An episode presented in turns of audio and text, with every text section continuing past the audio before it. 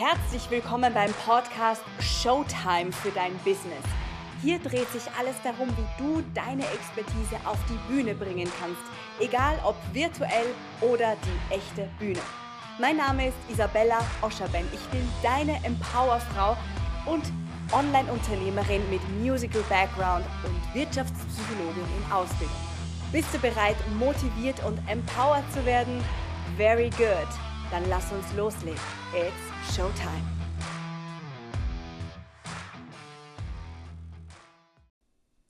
Wie traut man sich eigentlich auf die Bühne? Stell dir vor, du bist eingeladen, einen Vortrag zu machen oder du denkst darüber nach, wie cool es wäre, auf der Bühne zu stehen und einen Workshop zu halten, eine Keynote zu halten, einen Vortrag zu halten oder einfach nur motivierende Worte zu sagen, whatever. Und dann kommt die Angst. Panik tritt auf, Schweißperlen auf der Stirn, Spot on you, all eyes on you, fühlst dich wie in der Schule beim Referat, alle starren dich an und du denkst dir, fuck, was soll ich jetzt eigentlich sagen? Als Kind hast du wahrscheinlich noch nicht fuck gedacht, sondern irgendwie andere Dinge.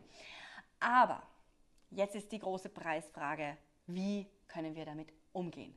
Das Lampenfieber, es ist immer wieder da, es holt uns alle, es sucht uns alle heim. Und das ist ein Riesenthema, wie du dir vorstellen kannst. Für alle meine Kunden, denn sowohl wenn ich ein Bewerbungsgespräch habe und weiß, oh mein Gott, da ist jemand, der mich beobachtet, wie ich mich bewege, was ich sage, wie meine Antworten sind.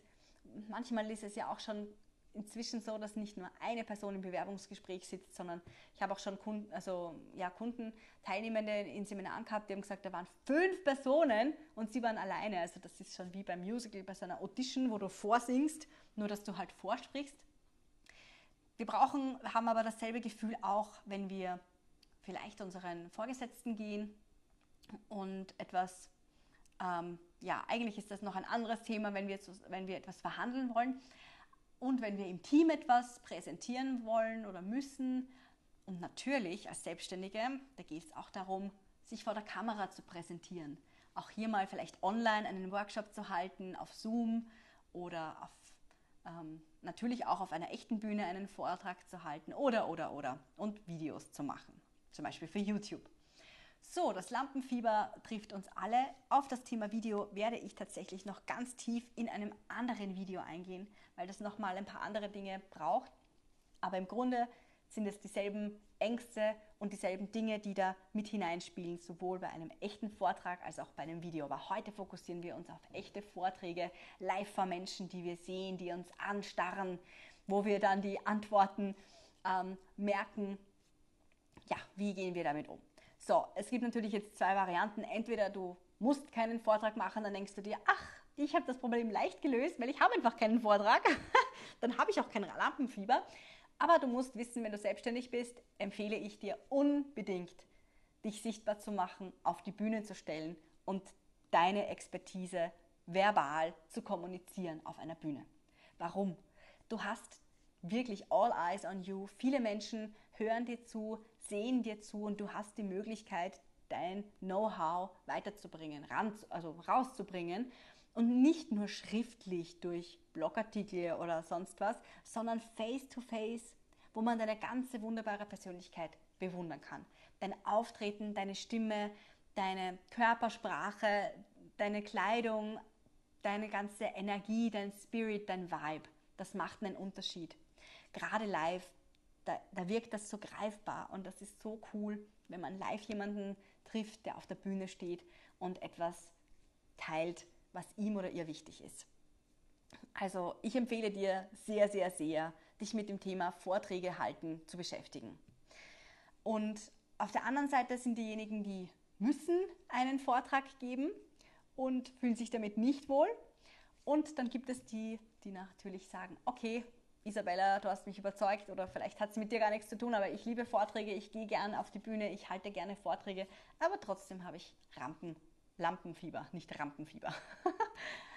Lampenfieber, war eigentlich Rampenfieber viel mehr Sinn macht, oder? Weil, naja, whatever. Ähm, gut, wie gehen wir jetzt also mit dem um, dass wir auf die Bühne gehen und Angst haben? Ja, weil es ist Angst. Ja, es ist diese Angst zu scheitern, Angst ausgelacht zu werden, Angst den roten Faden zu verlieren. Ähm, was haben wir noch?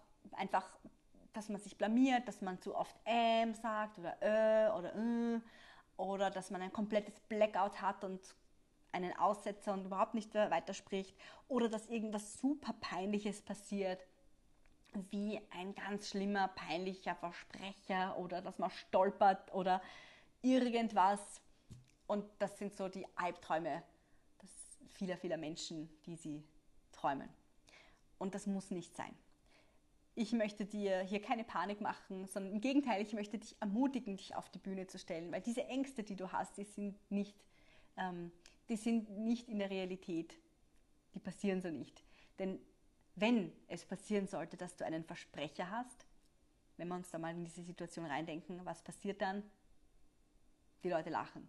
Aber sonst passiert nichts. Es tut dir nicht weh, du stirbst nicht, du wirst einfach weiterreden. Du kannst Witze draus machen, tatsächlich entweder den Menschen ist völlig egal, dass du dich versprochen hast, oder sie lachen drüber und das Leben geht weiter. Ich habe mal in der Schule statt Organism Orgasm vorgelesen und das war richtig peinlich. Ich bin im Erdboden versunken, die ganze Klasse hat schallend gelacht und here I am, ich lebe, es ist nichts passiert. Ähm, und im Endeffekt, die anderen wissen das alle wahrscheinlich nicht mehr. Ich erinnere mich, weil es einfach für mich damals ein sehr, sehr peinliches Erlebnis war. Also, das ist eigentlich jetzt auch schon der erste Tipp, den ich dir mitgeben möchte. Schau dir, überlege dir das Worst-Case-Szenario. Geh da mal wirklich rein. Was kann da passieren?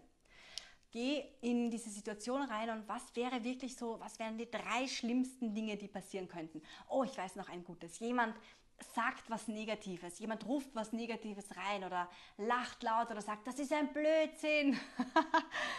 ähm, ich kann dir sagen, in meiner äh, auch inzwischen jetzt schon drei, ungefähr drei, dreieinhalbjährigen Laufbahn als Trainerin, wo ich regelmäßig Vorträge halte, Seminare gebe, so auf diese Art und Weise ist mir das noch nie passiert.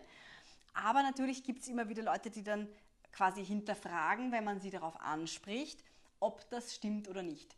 Es gab einmal eine Gruppe, wo die dann, na, aber das stimmt ja so nicht und das versteht sie jetzt nicht und wie meine ich das und das, das findet sie ja ein Blödsinn.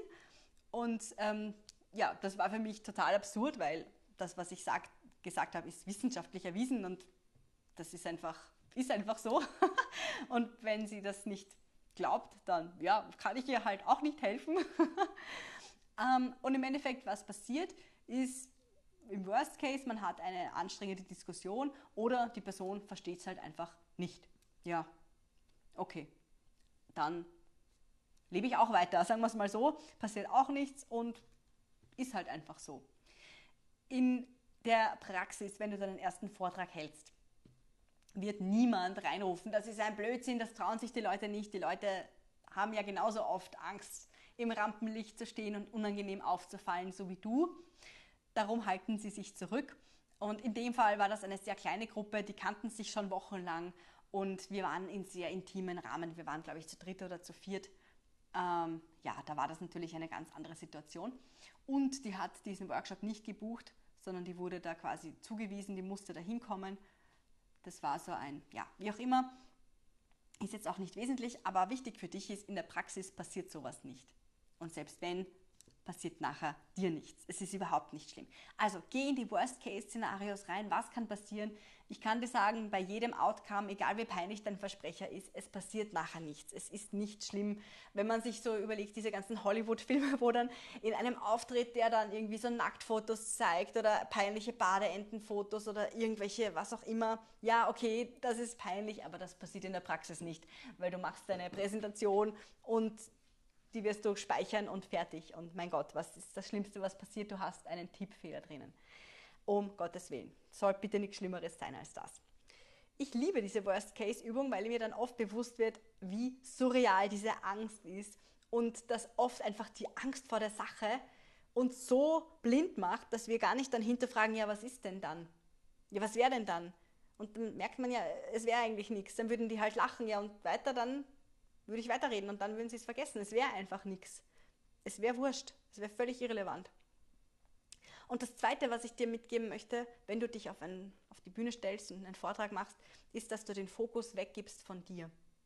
Warum du so nervös bist, ist, dass du denkst, was denken die über mich? Wie komme ich rüber? Wie sage ich das? Was mache ich, wenn ich den Faden verliere? Und im Endeffekt geht es bei einem Vortrag nie um die Person, die den Vortrag hält. Selbst wenn der Vortrag über meine biografische Erlebnisse sind.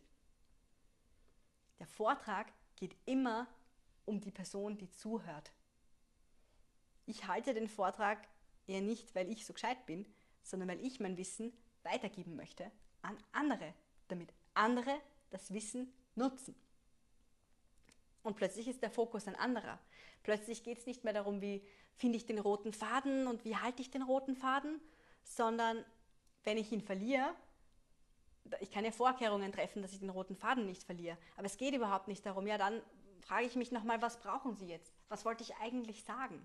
Was möchte ich mitteilen? Das ist auch der Grund, warum ich für meine Podcast-Folgen kein Skript brauche, weil ich weiß, was ich euch sagen möchte, was ich dir sagen möchte, die du zuhörst. Ich kenne mein Ziel. Und das ist der zweite Tipp, den ich dir mitgebe. Kenn dein Ziel und überleg dir eben, für wen ist die Präsentation? Was möchtest du mit deiner Präsentation bei deinem Gegenüber erreichen? Wie sollen die rausgehen? Was sollen die mit deinem Know-how machen oder wie sollen die sich fühlen, nachdem sie das Know-how, das du ihnen mitgegeben hast, bekommen haben?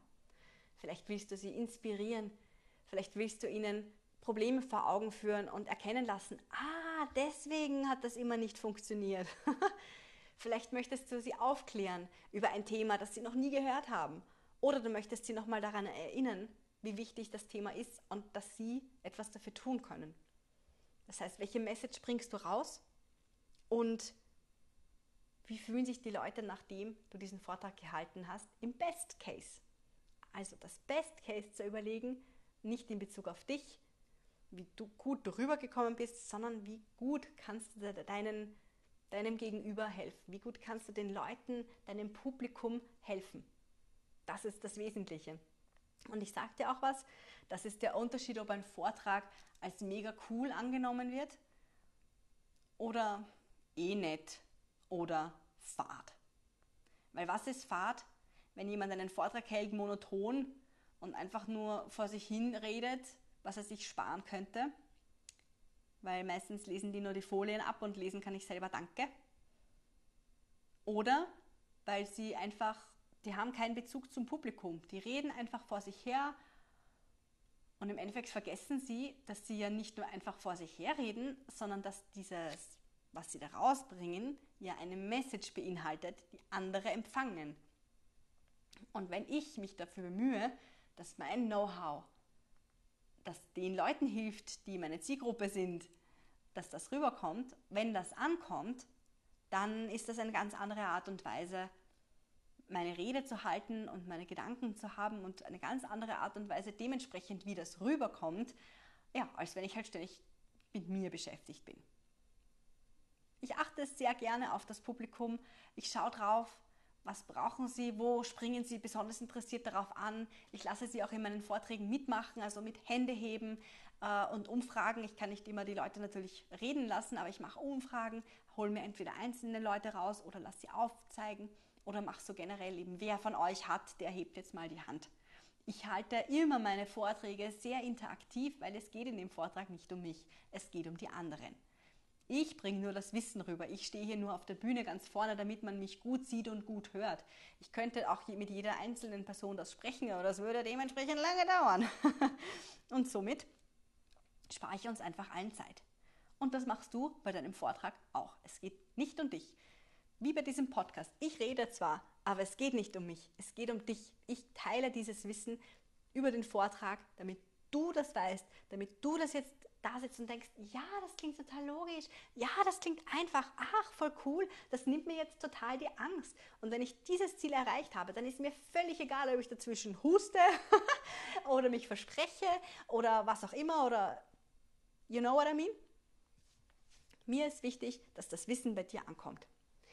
Also, wir haben, um Lampenfieber entgegenzuwirken und um diese Angst und diese Ängste und Zweifel und Selbstzweifel, die auftauchen, zwei große Dinge, die ich dir mitgeben möchte, zwei große Herangehensweisen. Zwar erstens den Gedanken an das Worst-Case-Szenario und zu schauen, was passiert denn wirklich, wenn diese Dinge im Worst-Case eintreffen und dann zu erkennen, naja, eigentlich nichts. Und im zweiten, dass wir uns darauf besinnen, dass unser Ziel ja nicht ist, dass wir gut rüberkommen, sondern dass wir unser Wissen weitergeben an andere, dass das, dass die etwas damit äh, anfangen können, die für die das Wissen ja da ist, für die ich mir das angeeignet habe, weil ich das weitergeben möchte. Also das Ziel, die Vision für die anderen. Und wenn du die beiden Dinge mal wirklich verinnerlicht hast, dann wird dein nächster Auftritt oder dein erster Auftritt auf der Bühne schon einmal halb so schlimm werden. Und wenn es so ist, wenn dir diese Tipps geholfen haben, let me know. Ähm, ich freue mich immer riesig über Kommentare und Antworten zu meinem Podcast. Und geh raus, stell dein Licht nicht unter den Scheffel, Trau dich, weil ich sage dir, du hast etwas Wichtiges zu sagen. Du hast etwas Wichtiges mitzuteilen und du musst rausgehen und es tun. Das ist meine, meine Message an dich. Geh raus, verbreite das, inspiriere andere, begeistere andere, reiß sie richtig von den Socken. Denn es ist Showtime.